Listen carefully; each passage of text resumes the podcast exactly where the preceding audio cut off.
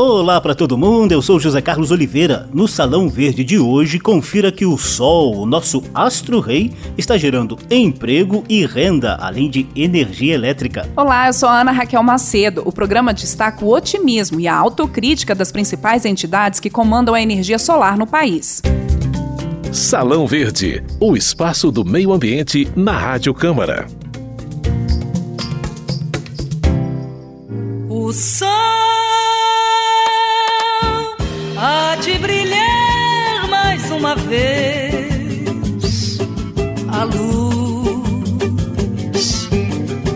de chegar aos corações.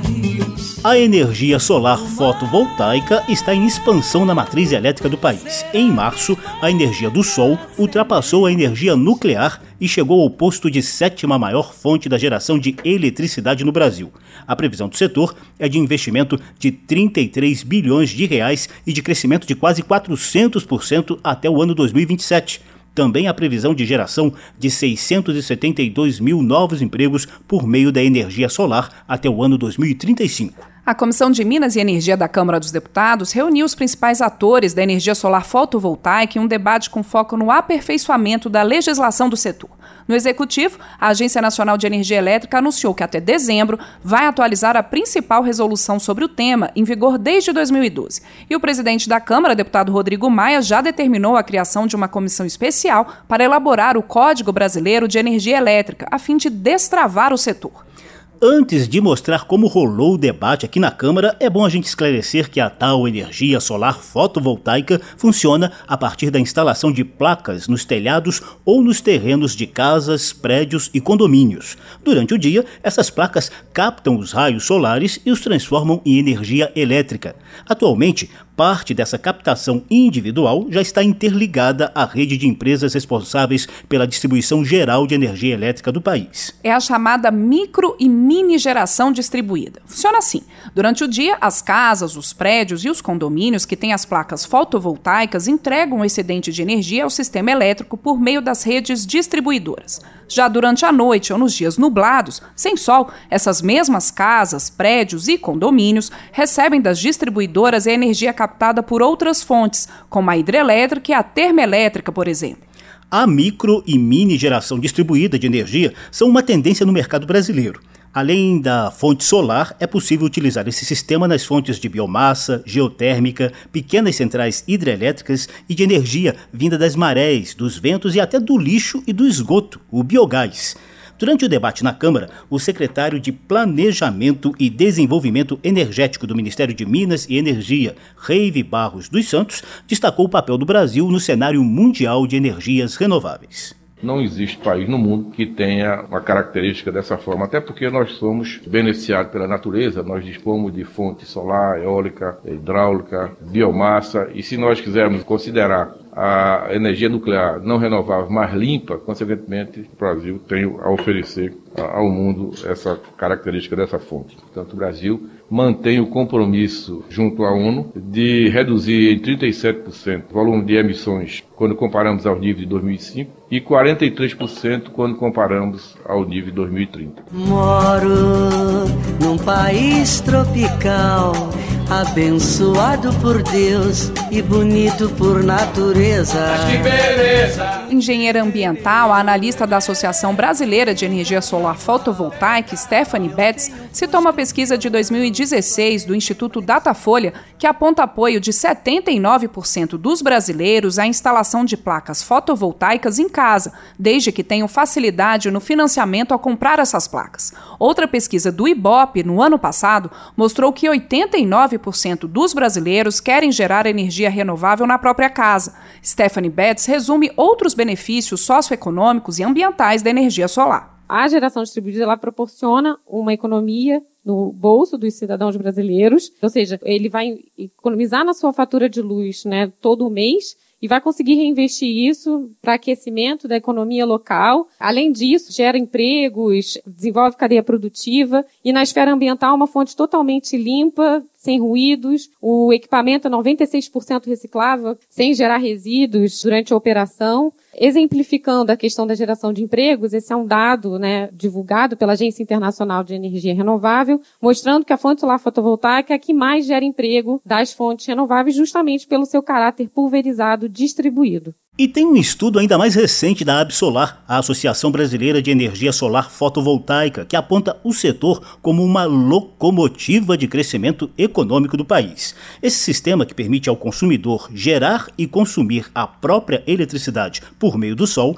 gerou cerca de 20 mil novos empregos no Brasil em 2018, mesmo em um cenário de profunda crise econômica. A projeção para o ano 2035 é de 672 mil novos postos de trabalho. Para o presidente do Conselho de Administração da Absolar, Ronaldo Kolossuski, a energia solar fotovoltaica é um investimento estratégico na geração de emprego e renda, inclusive em regiões remotas do país. Ana. E essa seria uma tendência mundial, Zeca. Segundo dados da IRENA, a Agência Internacional de Energia Renovável, o setor foi responsável pela criação de 11 milhões de empregos no mundo inteiro em 2018. A fonte solar fotovoltaica liderou a lista, empregando 3 milhões e 600 mil pessoas, ou seja, um terço de todos os empregos do planeta ligados às energias renováveis. Durante o debate na Câmara, o representante do Ministério de Minas e Energia, Reive Barros dos Santos, mostrou a perspectiva perspectiva de ampliação desse quadro também aqui no Brasil. Em relação à fotovoltaica, nós temos hoje uma capacidade instalada de 2,1 giga,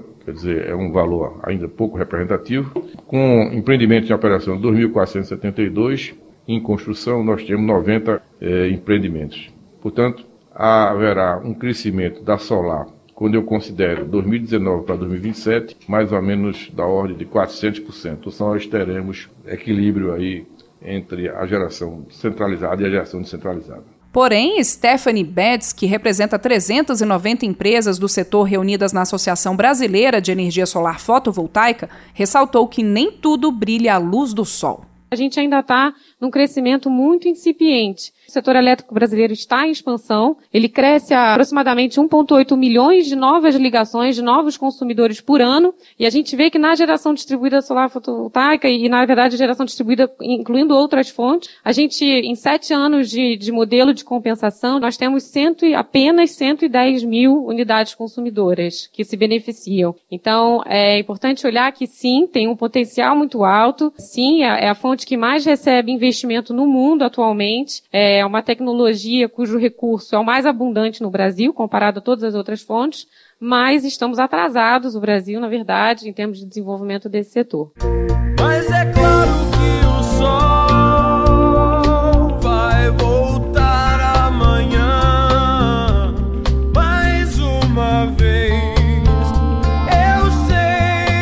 A revisão e o aperfeiçoamento das regras em vigência trazem uma expectativa positiva para o avanço da energia solar. O diretor da Agência Nacional de Energia Elétrica, Rodrigo Limpe, informou que esse processo visa equilibrar os custos, garantir a sustentabilidade dos serviços de operação, ampliar a rede de distribuição e evitar distorções, como as práticas irregulares de comercialização de energia. Para os consumidores, mitigação de impactos tarifários, maior aproveitamento dos benefícios da geração distribuída distribuída para as concessionárias de distribuição a garantia do equilíbrio econômico-financeiro, que é assegurado por lei e pelos contratos de concessão, e para o mercado de geração distribuída. As alterações só vão ocorrer com a maturidade da tecnologia, através dos gatilhos futuros, permite o desenvolvimento sustentável. Estamos considerando a manutenção da atratividade do investimento em geração distribuída e também a segurança regulatória e previsibilidade, principalmente resguardando aqueles investimentos que foram feitos com a, a regra vigente. Diretor da Associação Brasileira de Distribuidores de Energia Elétrica, Marco Delgado, também defendeu novas regras para impulsionar a fonte solar. Mas para ele, o setor já é autossustentável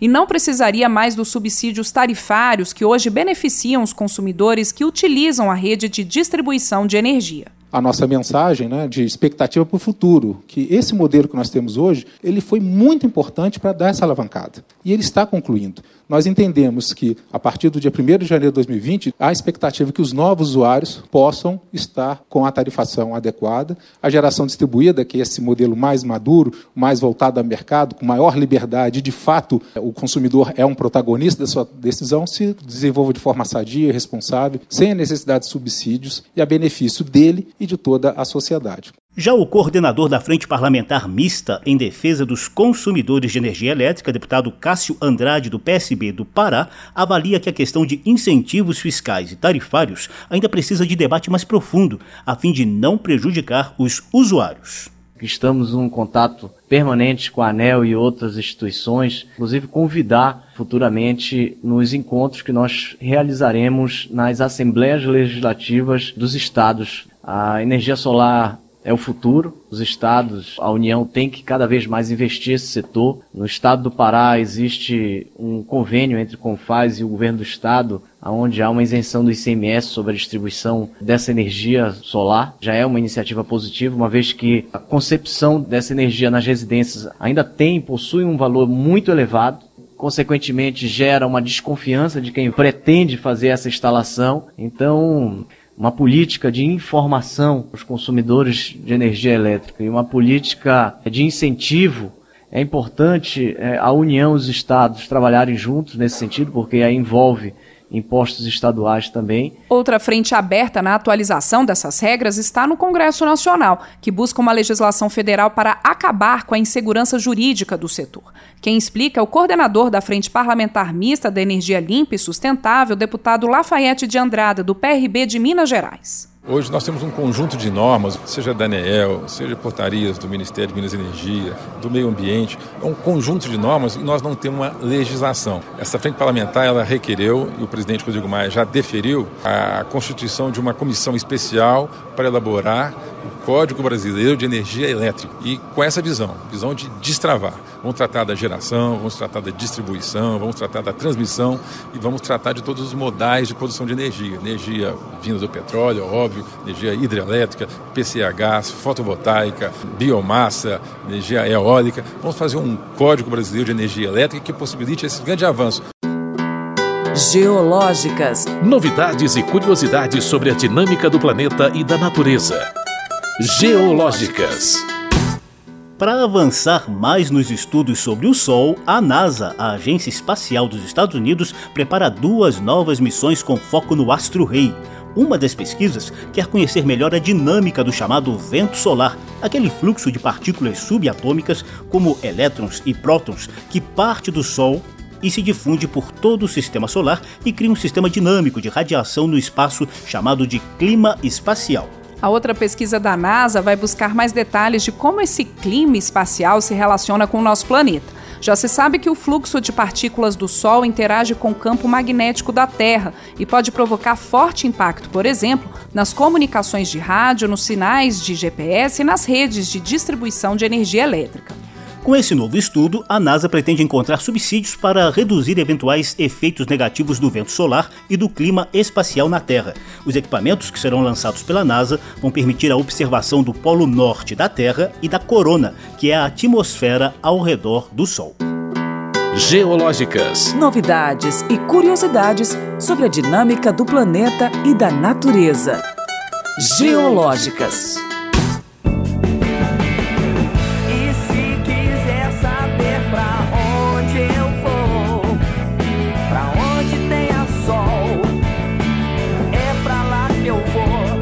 Salão Verde de hoje, mostramos as ações do poder público, dos empresários e da população em busca do melhor aproveitamento da energia ecologicamente correta vinda do sol. Como você viu, além de energia, o sol pode gerar emprego e renda. Nos acompanharam no programa de hoje as músicas Juízo Final de Nelson Cavaquinho, cantado por Clara Nunes, mais uma vez de Renato Russo e Flávio Venturini com interpretação da Legião Urbana, País Tropical de Jorge Benjor com ele mesmo e O Sol de Antônio Júlio com o J Quest. Salão Verde de hoje teve edição de José Carlos Oliveira. A apresentação foi minha, Ana Raquel Macedo, e também do José Carlos. Os trabalhos técnicos foram de Milton Santos. Há links para você ouvir de novo essa e as outras edições do programa nas páginas da Rádio Câmara na internet ou no Facebook. Basta procurar por Salão Verde. Obrigada pela atenção e tchau, tchau. Salão Verde, o espaço do meio ambiente na Rádio Câmara.